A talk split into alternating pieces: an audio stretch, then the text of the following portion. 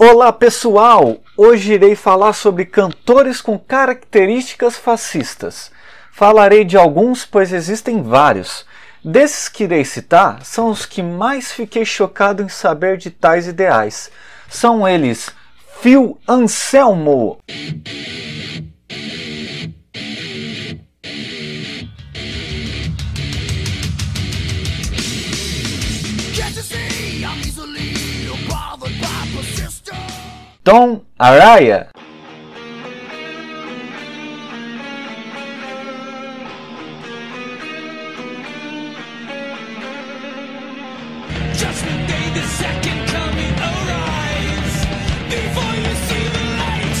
Must die.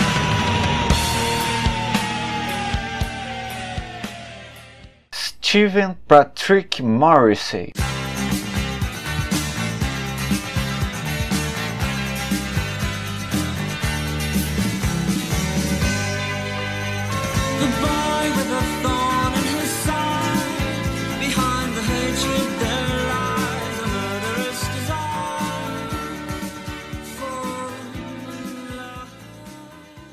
Um pouco de Johnny Ramone.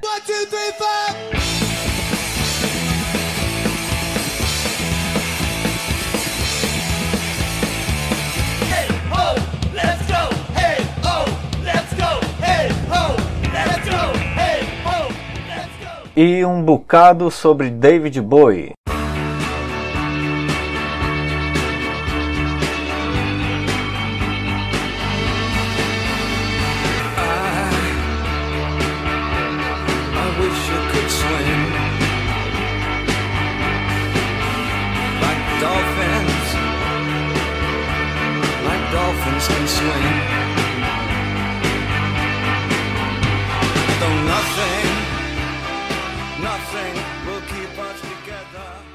Entre um ou outro cantor que também irei citar, só que no âmbito nacional, para deixar esse podcast mais amplo, ok?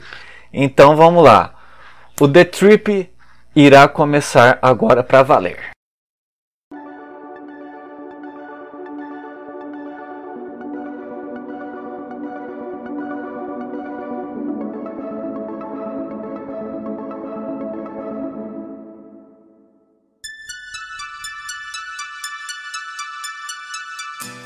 The Trip, o podcast para você viajar pelo mágico universo das múltiplas linguagens.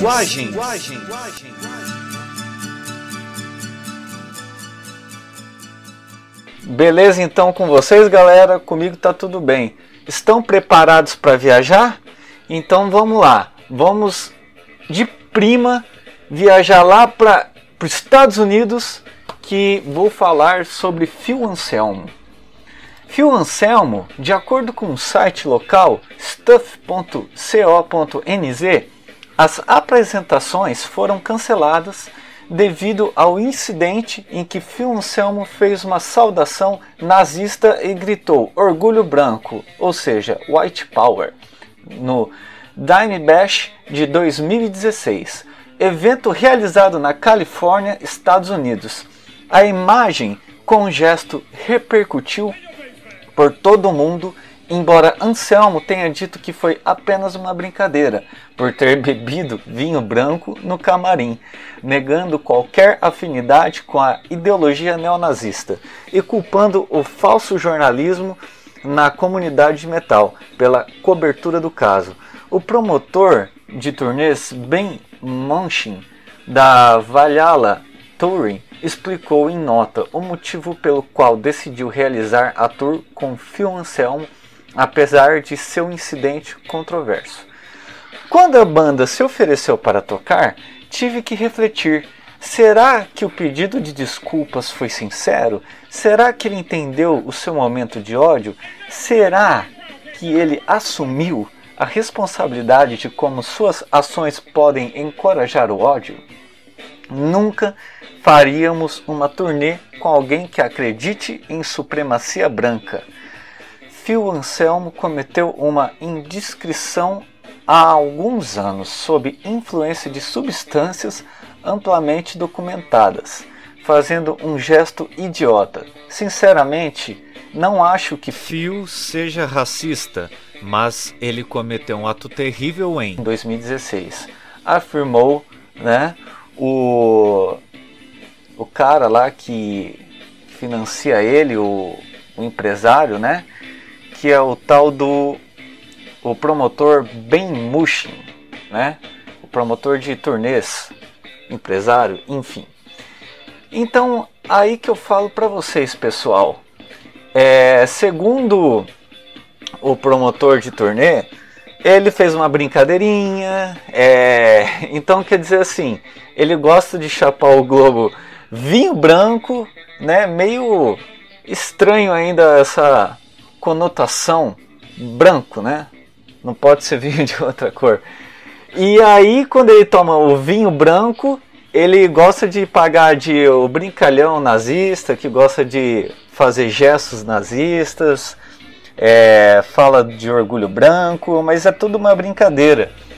E sabe o que eu achei mais engraçado? Bom, eu vou deixar isso mais além para deixar agora um ar, um pequeno ar de mistério. Depois eu vou fazer uma analogia sobre isso. E então é isso aí, galera. O Phil Anselmo, ele é um dos caras assim que já causou mais polêmicas, né? Bom, para quem não sabe, Phil Anselmo, ele é o vocal do Pantera, ou era, né? No caso, ele era o vocal do Pantera. Ele começou é, no Pantera no, em 80 e poucos, não lembro exatamente a data, mas ele, é, o Pantera não começou com ele, tá? Porque o Pantera ele tinha outro vocal e o Pantera no começo era glam rock. Aí com a entrada do Phil Anselmo, ele teve uma pegada meio de thrash metal com um pouco de power metal, né? E aí eu agora irei falar de Tom Araya, tá? Porque o Tom Araya ele é um cara também que está envolvido na cena do metal. E eu vou falar o que, que tem a ver dele, do Phil Anselmo com Tom. Segundo é, o que eu né, acabei estudando sobre o Tom, ele, é, vamos dizer assim, que a diferença dele com o Phil Anselmo é que ele é um cara é, mais boa, ele coloca assim, vamos dizer assim, é, a sua filosofia fascista de um jeito mais suave, é, de um jeito assim mais sutil, para quem sabe os fãs não ficarem com uma impressão tão ruim assim dele ou então demorar para ficar, né? Que no caso, Tom Araya, ele é o frontman do Slayer, né? E aí que acontece? É, ele criou um negócio conservador que foi uma piada alfinetando liberais, afirmando que, olha só, eu vou colocar só uma breve, né? Uma prévia, no caso, o que ele falou, tá? Não vou citar tudo que ele falou, não. Ele disse assim: se um conservador não gosta de armas, ele não compra uma. E quando um liberal não gosta de armas, ele quer que todas as armas sejam proibidas. Com a mensagem que enumera diversas outras divergências, Araya citou fãs a darem sua opinião, demonstrando que, de que lado estão no espectro político. Com todas as merdas loucas que estão rolando, eu tenho que perguntar: eu estou do lado da razão? Eu não sei se realmente o que ele falou foi uma pergunta ou uma afirmação, porque é, o que eu li sobre isso não tinha um ponto de interrogação. Enfim, ele assumiu mais uma vez seu lado conservador. Vale lembrar que Tom Araya, que nasceu no Chile, é naturalizado norte-americano. Já demonstrou em outras oportunidades apoio público ao presidente republicano Donald Trump. Ou seja, então a gente viajou, né, para os Estados Unidos, voltamos um pouquinho para o Chile, né, que é onde o, o Tom Araya ele nasceu, e voltamos de novo para os Estados Unidos, porque, como acabei de falar, ele já demonstrou ser um cara agora atualmente norte-americano, né, que ele foi naturalizado. E aí o seguinte, é, agora eu irei, eu irei fazer uma analogia dos dois, de Phil com Tom. O Phil, o que dá a entender que ele é um cara um pouco mais escrachado, ele gosta mesmo de fazer gestos nazistas com a mão, é, gosta de falar orgulho branco, no caso white power. E agora o Tom ele é um cara assim mais sutil, né? Ele coloca na rede social é, que ele né, citou exemplos de ser uma pessoa assim conservador e que é diferente de ser uma liberal. Ele cita exemplos, ah, é, conservador é assim e li- liberal é assado, tá? É, aí que acontece? O porquê que os dois têm a ver? Os dois, tanto Phil quanto Tom, eles têm uma é, banda de heavy metal, né? Ah, tudo bem, um tem é, power metal, outro tem assim é mais puxado pro trash, mas os dois são assim metal, né? Os dois têm essa relação com o metal. E o que, que isso acontece? Porque os dois eles eles têm assim uma comparação é, até meio que baseada no na, na analogia, né? O que, que acontece? É, o metal é um estilo musical que ele tá aí para chocar. Ele não tá aí para agradar todo mundo. Ele é um estilo hoje em dia mais underground, é meio que contra a cultura, né? O metal ele não fala só de tipo zoeira, de de guerras com alguns é, algumas bandas metais falam de guerra, de coisa medieval, de época medieval, de espada. Não, o metal é muito mais que isso. O metal ele fala também é, um pouco assim da política. Ele o que dá a entender que ele não é muito assim do capitalismo, por mais que tipo é, vamos dizer assim que MTV anos 90, no começo dos anos 90, colocava muitas bandas assim de metal. É, e nessa época o metal começou a ser um som mais comercial, tal. E hoje em dia ele já voltou no underground, né? Então, o que isso quer dizer? Que o metal, ele tem é, ele parece um pouco a filosofia dele com o punk. Tá? Porque assim, o punk ele veio antes, né? O punk ele veio no final dos anos 60 para começo de 70. E a filosofia punk ela tem muito a ver assim também com a contracultura, é, tipo o anticapitalismo, né? Então também tem muito a ver com essa parte política, né? Do ativismo e por aí vai é, ainda mais voltado ao estilo anarcopunk. É, e tanto no metal quanto no punk eles têm assim várias ramificações, né? E vários outros estilos. Só que o legal que é, assim vamos supor que quando o metal foi introduzido no começo de 80 eh, teve uma certa rixa que, me desculpe, é uma rixa totalmente imbecil, sabe? Tanto do, do metal quanto com o punk. Que ah, o punk tinha. Ah, não gostava muito da galera do metal. É Mesmo que eles tinham essa vertente é, da contracultura e tudo mais. É, não sei dizer o porquê exatamente, mas tinha essa rixa, sabe? Aí que acontece? Aí veio o crossover que foi o estilo que juntou. Aí, tipo assim, falaram assim: meu, vamos parar com esse preconceito besta. Vamos juntar o estilo total agora do punk com o metal e vamos fazer o crossover. É que nada mais é que o, o crossover ele é a junção total do metal com punk. Então ele é ele tipo é um som rápido, é, rico em acordes, riffs e com uma letra politizada. Né? Geralmente o crossover é assim. E é isso aí, galera. É, agora vamos lá, voltando aqui para nossa viagem, né? Já como estamos aqui nos Estados Unidos, não é mesmo, galera? Agora é, vamos ainda continuar nos Estados Unidos e vamos falar agora do Johnny Ramone. Tá? O Johnny Ramone é o guitarrista do Ramones. E o Joey, que é o frontman, o vocal, ele não tinha tanta simpatia com o Johnny não. Por quê? O Joey ele era mais assim da esquerda e o Johnny era mais, muito mais da direita. Né? O Johnny é extremista direita, né? Do, da direita extrema.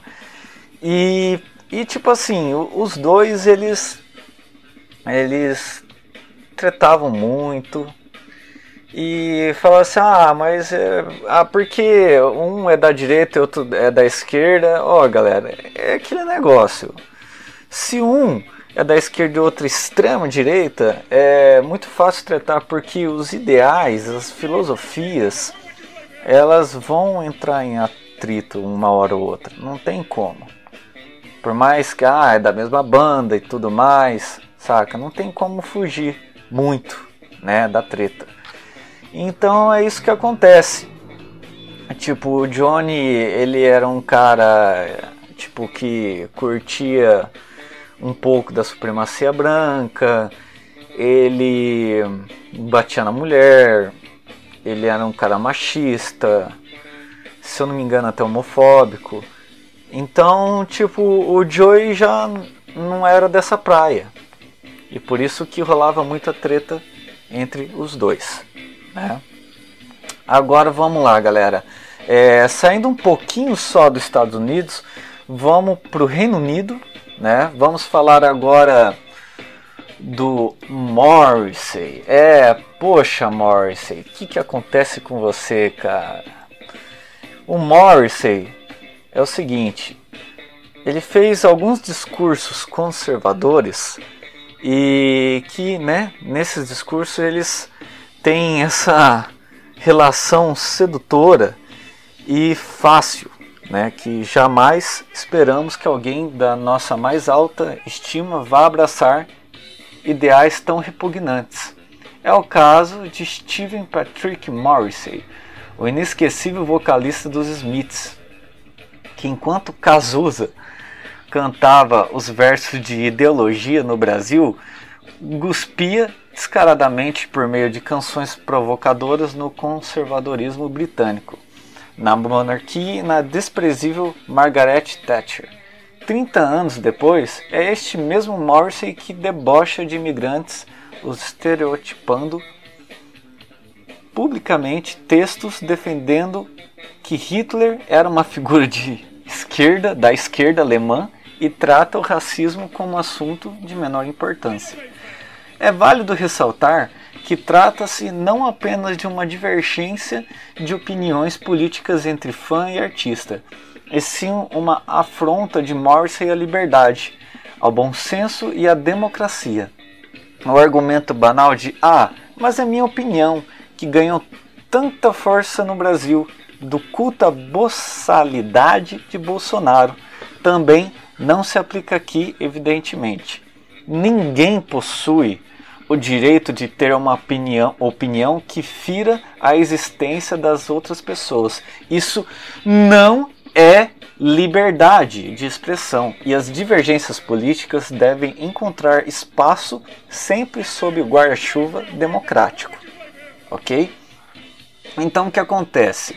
O Morrissey é um cara que eu fiquei extremamente chateado saber que ele estava nessa pegada fascistinha, que é, para ele é, esses assuntos racistas não tem importância e tipo, poxa meu, o cara no começo do Smiths ele é, ele era um cara mais cabeça, pelo menos ao meu ver, ele não tinha essas opiniões, ou não deixava claro.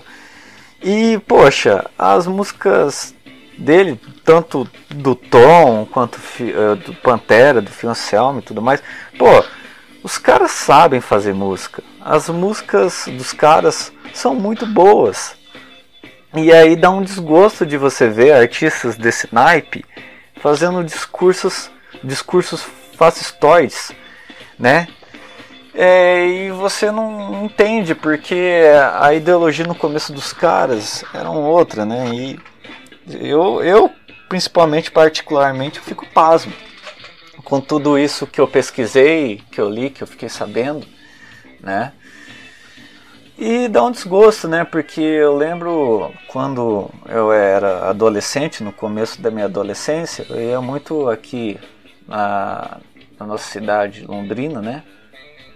Ia muito em bares tipo Coleguinha, Potiguar, com meus 15, 16 anos, por aí vai. E eu escutava muito essas músicas nesses bares, né? Também tinha um armazém, né? Então, tipo, é, esses bares tocavam muito, assim, Smiths, né? Tocava também alguma coisa de Pantera, Slayer, entre uma porrada de música boa aí, né? E me dá uma nostalgia, porque é, realmente as músicas são muito boas. E quando é, você estuda, você lê sobre essas coisas, dá um desânimo, né? E agora vamos lá, galera. É, e eu falei assim, né, também do Cazuza, né, que graças a Deus aí a mãe do Cazuza, quando queriam colocar aquela música lá do Brasil, aquela Brasil, mostra a sua cara.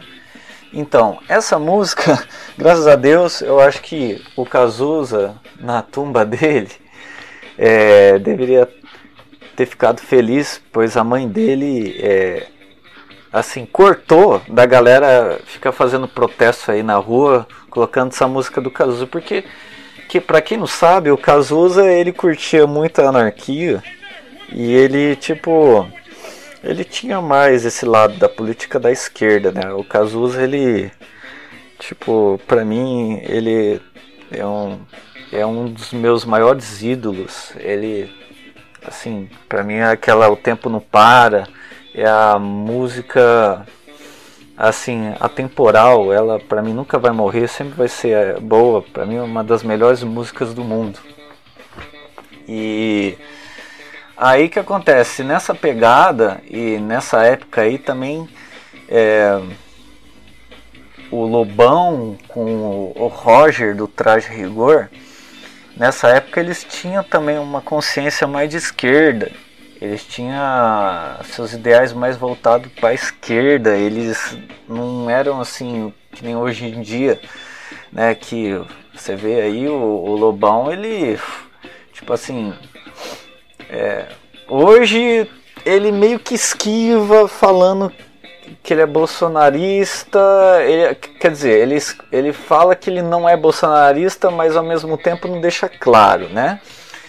No, ele teve uma entrevista aí no Roda Viva que ele mais é, ele fugiu pela tangente do que falou não, eu me arrependo amarguramente, que desculpa, amargamente que é, pelo meu voto do, do Bolsonaro. E ele não deixou isso claro. Ele simplesmente ficou assim se esquivando, né? E o Roger, né? É, tá querendo ou não no, no programa do Danilo Gentili, o Danilo Gentili também que era um cara, né?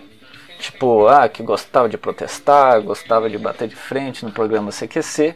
E hoje em dia, né, um coxinho junto com, com o Roger, com ideais também da direita, bolsonaristas também. Ah, hoje em dia não tenho certeza se o Roger se arrependeu, mas ele é da direita, bolsonarista, né? Enfim, nem preciso falar mais nada sobre isso.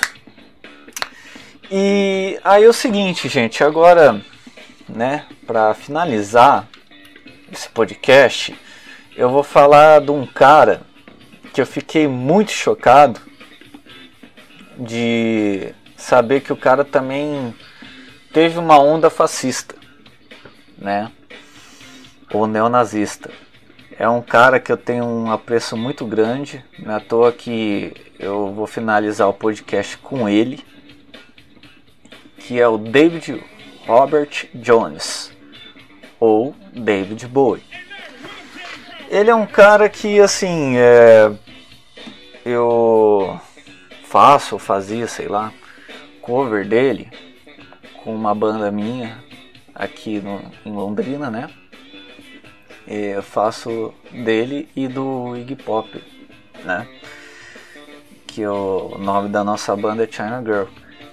E poxa, depois de ter lido a, a biografia de Iggy Pop, é, com o nome do livro Open and Up, não, desculpa, Open Up and Bleed, de Paul Trinca, eu até vou ler alguns trechos aqui do livro, tá? E esse, esse livro, ele, eu vou ler tanto aqui, quando, tanto quanto da fonte dele, tá? Que deixa tudo explicado, tudo verídico, tá, galera? Então, é, tá tudo aqui super explicado. Eu vou ler para vocês, tá? É, aqui, ó, quer ver? Ó, a enorme provisão de livros de Bowie foi revistada e alguns deles teriam sido confiscados devido ao duvidoso conteúdo sobre o Terceiro Reich. No entanto, de acordo com outras recordações, há desavença com a KGB. Lá enfrentaram uma pesada ofensiva da mídia quanto às supostas afinidades de Boi com o fascismo, desencadeada por seu comentário a um repórter de Estocolmo a quem afirmou que a Grã-Bretanha poderia se beneficiar de um líder fascista. É. Agora vou ler as fontes, tá?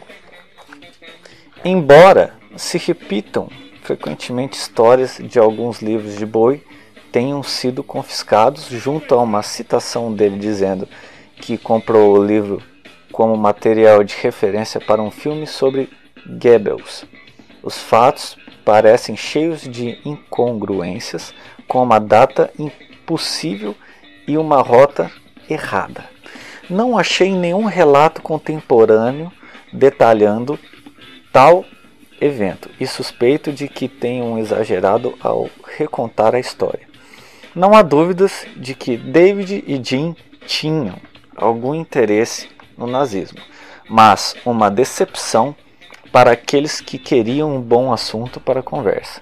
Eu sei, é claro, de uma informação vinda de terceiros, incluindo a namorada judia de Jean, Esther Friedman, que o interesse de Bowie em Hitler era sobre sua mitologia, seu designer gráfico, designer de palco e como forma de chocar os entrevistadores. A declaração de Bowie, mais específica sobre, sobre Hitler, foi a Cameron Crown, em torno de maio de 1975, a qual, apesar de não ter sido mencionada na história de Crown, para a edição de fevereiro de 76 da Rolling Stone foi incluída que perfil que fez para a revista Playboy em setembro de 76. A declaração foi: Hitler foi o primeiro rockstar, uma citação que imagino ser plagiada de Ron Ashton, que é o guitarrista do Iggy Pop, tá? É isso aí, pronto. Ó, galera, é, então você viu as citações é, de do David Bowie, né? Provam, é, né? Por A mais B, que ele tinha essa onda fascista, ele curtia um pouco Hitler. Aí eu não sei se é desculpa ou não. Ele fala que é, que ah, é por causa do design, por causa da, da mitologia. É isso que eu vou fazer analogia, juntando o fio com também o David Bowie, que também, né, o, o Tom Araya, que assim, eles meio que eles querem colocar um negocinho tipo, esquivando um pouco do assunto. O no caso, o Phil ele fala que era uma brincadeira. O Tom Araya também cita é, sutilmente é, a, a simpatia dele com Donald Trump. Faz até tipo uma montagem colocando Donald Trump numa foto com os integrantes do Slayer. E ao meu entender, galera, eles assim, é, eles quando tipo assim alguém coloca eles na chincha, né? Eles querem meio falar, ah, não é brincadeira, não, não, isso daí não tem nada a ver, não é bem assim. É tipo, né, meio que querendo fugir do foco principal. E aí até que ponto, né? Que realmente eles são, é uma brincadeira. Ó, galera, vou deixar bem claro, tá? Tô finalizando aqui o podcast e eu vou deixar muito claro isso, que eu não quero influenciar a opinião de ninguém. Em todos os podcasts que eu irei fazer, é, eu vou deixar sempre perguntas em aberto, ou seja, eu quero que vocês reflitam. Reflita, reflitam em tudo do que eu falar, tá? É, eu vou colocar algumas opiniões, mas é, eu- a reflexão sempre, sempre é, haverá no- nos podcasts, ok? Então, finalizando com tudo agora, até que ponto que é bacana a gente ficar ouvindo esses artistas, porque por mais que são grandes artistas, eles é, colocam, é, desculpa, eles têm uma música muito boa, a qualidade de som deles é ótima. Então, assim, até que ponto é legal a gente continuar ouvindo? E, e aí que eu pergunto, será que é legal ficar só ouvindo mesmo? Ou é, é legal também boico- boicotar, é, tipo, CD, se bem que hoje em dia é muito difícil alguém comprar um CD, ou então é raro também alguém pagar música para baixar, ou um DVD. Hoje em dia é mais fácil alguém financiar ou comprar uma, uma camisa, por exemplo, de banda, né? Então, será que vale a pena não comprar a camisa de banda desses caras que eu citei? Ou vale a pena não ouvir mais eles? Ou diferenciar disso do que é tipo a, a arte deles e diferenciar a arte deles do pensamento deles. Eu não sei, sinceramente eu não sei, é uma pergunta aí que eu também preciso, sabe, formar a minha opinião e essa reflexão que eu deixo aí para vocês, ok? Então eu agradeço a todos aí que estão escutando esse podcast. As fontes eu vou deixar depois como links, tá? Se vocês quiserem, é só pesquisarem aí, entrarem, no, depois entrar no link, né? E o livro que eu citei aí, o que eu li, é, de novo, é o Open Up and Bleed, do Paul Trinca. É uma biografia, né? Ou seja, a vida e a música de hip hop. Fala muito de boi porque eles eram muito amigos, ok? Então, um beijo e abraço para vocês, pessoal, tá? E até mais. Você escutou o The Trip, o podcast que faz viajar pelo mágico universo das músicas linguagens.